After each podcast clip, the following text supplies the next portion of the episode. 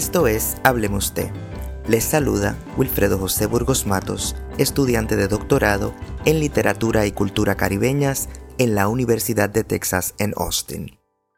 Hoy hablemos de escritura académica y mujeres. El universo del discurso académico está conformado por diversos géneros de textos que comparten ciertas características generales, aunque se diferencian entre sí por sus condiciones de producción y circulación. Se trata de un discurso especializado, es decir, uno que se define por su finalidad específica de producir y difundir el conocimiento, y por su inscripción en una esfera de la actividad humana que se desarrolla en ámbitos particulares tales como universidades, institutos de investigación y academias. Las mujeres han sido creadoras de grandes conocimientos a través de su gesta académica. Actualmente, cientos de mujeres, por ejemplo, se dedican al estudio de la cultura mexicana y su literatura en los Estados Unidos. En la Universidad de Texas en Austin se encuentran en varios departamentos, entre los que destacan español y portugués, estudios latinoamericanos, estudios mexicanos, americanos y latinos, entre otros. En nuestro programa Hablemos Escritoras, varias invitadas se dedican a esta producción de conocimiento desde diferentes trincheras, ya sea en los sistemas universitarios tejanos, californianos o neoyorquinos.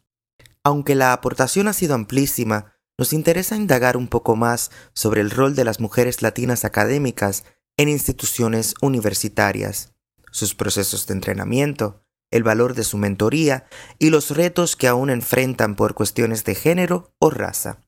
Para ello, invitamos a la doctora Josiana Arroyo Martínez, quien dirige el Departamento de Español y Portugués de la Universidad de Texas en Austin. La profesora Arroyo Martínez es especialista en literaturas y culturas afrodiaspóricas y caribeñas.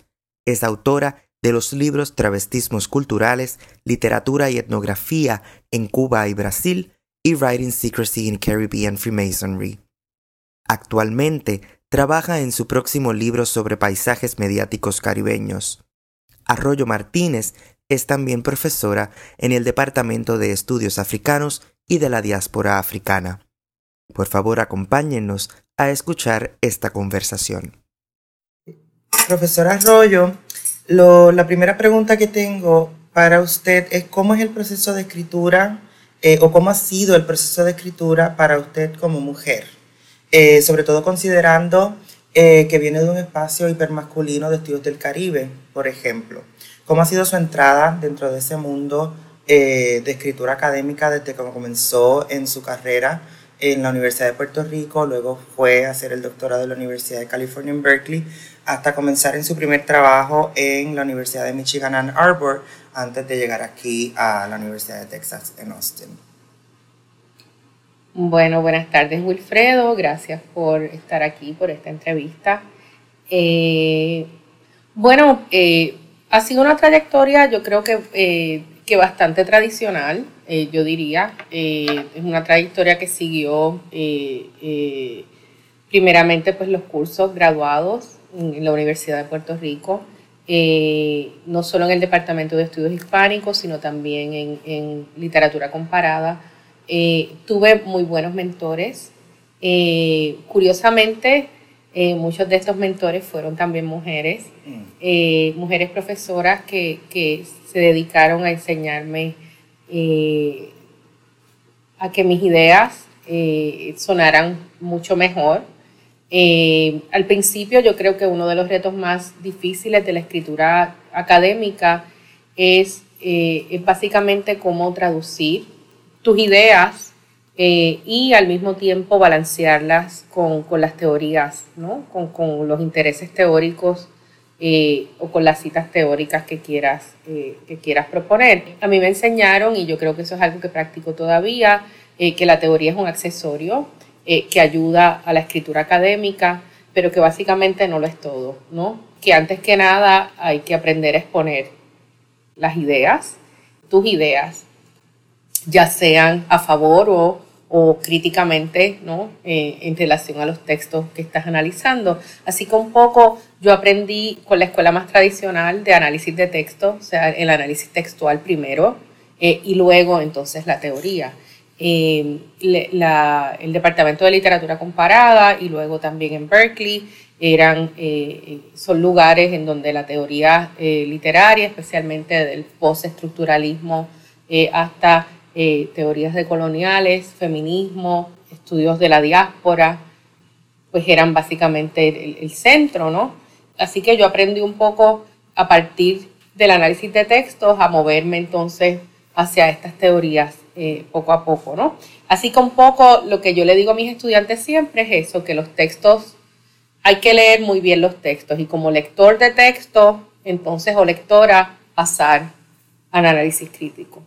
Entonces, eh, menciona que gran parte de sus mentoras fueron mujeres y me, me, interesa saber cuán distinto es ese proceso de que tus mentoras sean mujeres versus a que sean hombres dentro de una institución eh, académica. Bueno, trabajé, trabajé con profesoras mujeres y trabajé con profesores hombres. Yo no vi ninguna diferencia, fíjate. No, hubo, no hubo ninguna eh, diferencia en el sentido de que me daban la misma atención yo me acostumbré desde muy temprano a trabajar de forma muy independiente y yo creo que eso es algo eh, que yo les recomiendo a mis estudiantes. Eso me dio mucha confianza eh, en mi propia voz, o sea, en mi voz crítica, en, el modo en que yo empecé a acercarme a los textos y en realidad el trabajo con los mentores era un trabajo más bien de, no, no tanto de corrección, sino de intercambio de ideas. Y creo que eh, desde ahí pude ir creando yo también una visión eh, eh, no solo sobre mi escritura académica, sino también sobre la mentoría en sí, ¿no?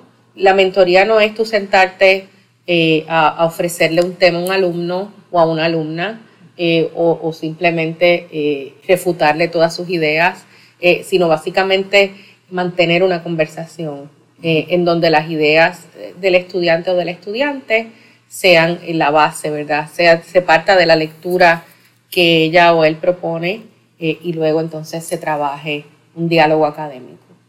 ¿Y todavía ve eso pasando, ese balance entre hombres y mujeres eh, mentores dentro de la academia? ¿O ha tenido historias de, estudiantes que todavía eh, tienen dificultades navegando esos espacios por cuestiones de género o raza, etcétera?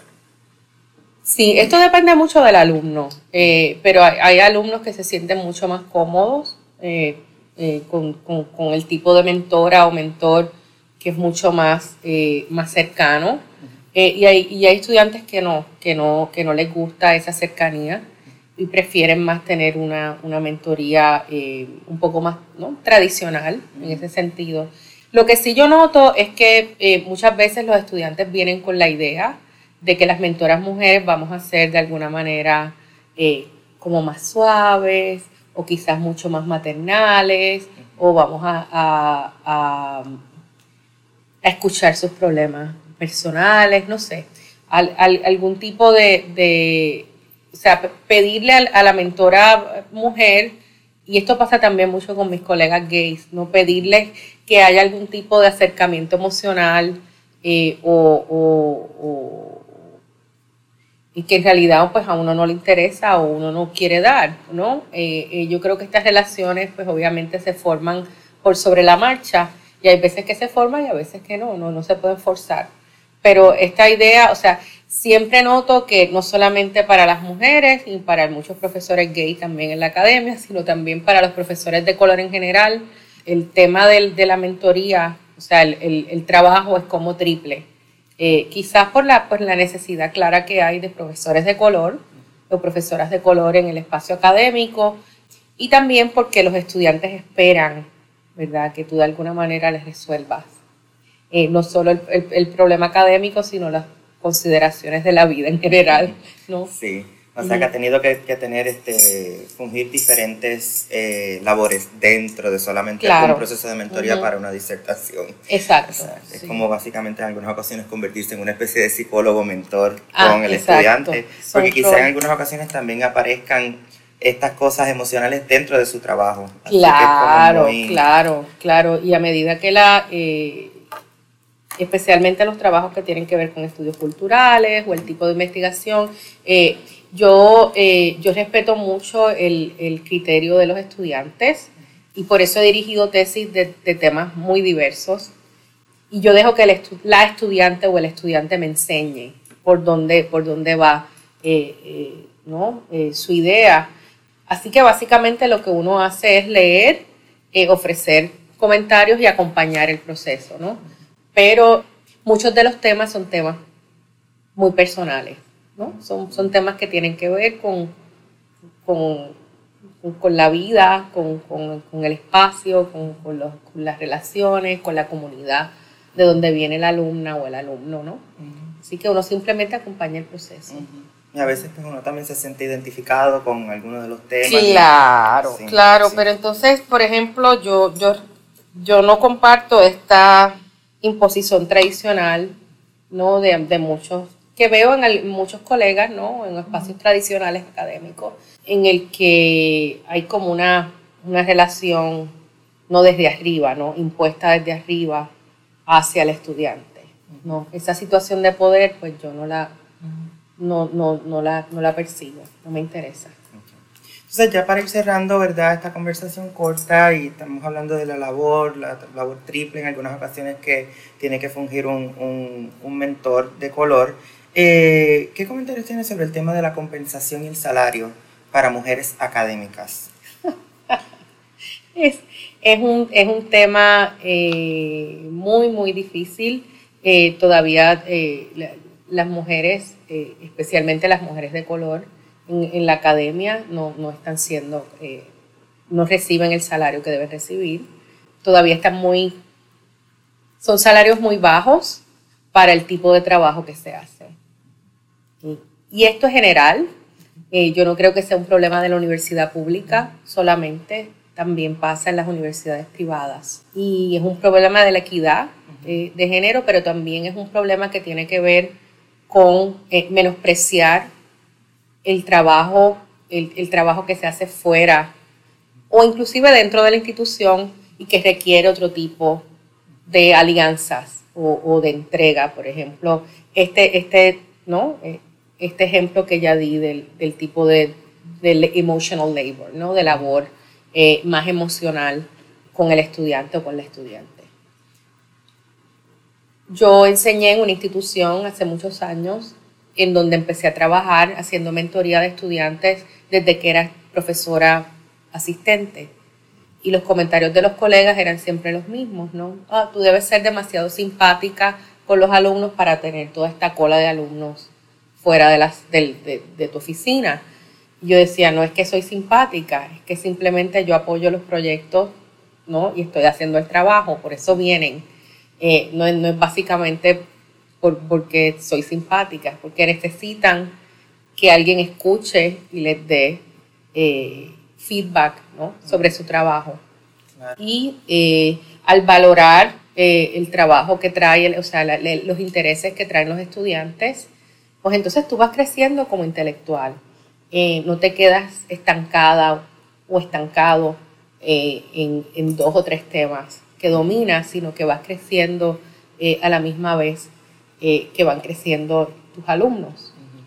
Sí, quiero que al final también, o sea, eh, estar haciendo toda esta triple labor sí tiene un impacto dentro de ese proceso de ir subiendo de categoría dentro de la institución. Sí, puede ser, puede ser, pero no es un trabajo que generalmente se pague bien. yo creo que la academia, la academia es bueno, la academia está en crisis, como todos sabemos, pero eh, lo que está sucediendo ahora eh, es, básicamente que, mucha gente no está viendo claramente qué tipo de labor es. en realidad es una labor de servicio. Eh, el, trabajo que hacemos es un trabajo que es para servir no solo a nuestros intereses intelectuales, sino a una comunidad. Por en primer lugar, la comunidad estudiantil y en segundo lugar, las comunidades que están allá afuera y con las que de alguna manera dialogamos. Por ejemplo, dialogo yo eh, en mi trabajo. Eh, así que para mí eso es fundamental y, siempre eh, esos intereses tienen que estar de alguna manera nivelados. No siempre se balancean de la misma forma, pero esa es la intención. Bueno, pues muchas gracias a la profesora Arroyo por conversar con nosotros para Hablemos de. Gracias a ti, Wilfredo. Esto fue Hablemos de. Hoy dialogamos con la profesora Josiana Arroyo Martínez sobre escritura académica y mujeres. Le damos encarecidamente las gracias a la profesora Arroyo Martínez por su tiempo durante esta entrevista. Les saluda Wilfredo José Burgos Matos. Será hasta la próxima.